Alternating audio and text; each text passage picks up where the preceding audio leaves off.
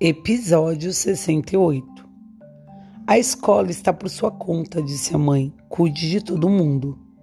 Então Parvana se deu conta de que Azif estava logo atrás dela, também acenando para sua mãe.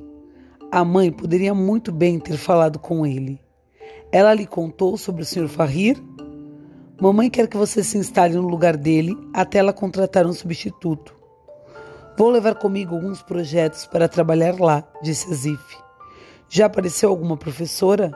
Estamos sozinhos. Não é a primeira vez, disse Azif, saindo em seguida para ir pegar suas coisas. Parvana entrou na sala do guarda. Ela queria achar a chave para fechar o barracão que servia de depósito. A sala do guarda era pequena.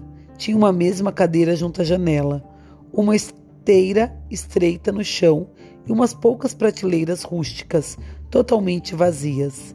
Ela vasculhou cada centímetro da sala, chegando a levantar a esteira e examinar a parte de baixo das prateleiras.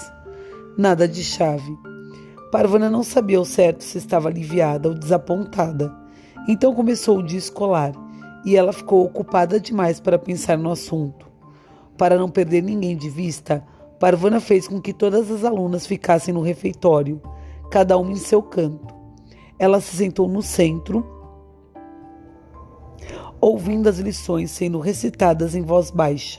Um pouco receosa, ela se perguntava ao que aconteceria se as alunas descobrissem que ela e a Zif eram os únicos professores presentes na escola.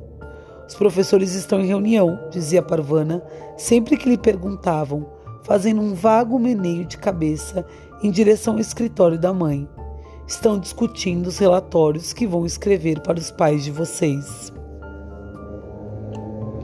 Por que, que ela está agindo assim com os alunos? Por proteção? Por medo de descobrir a verdade? Conta para Nalu.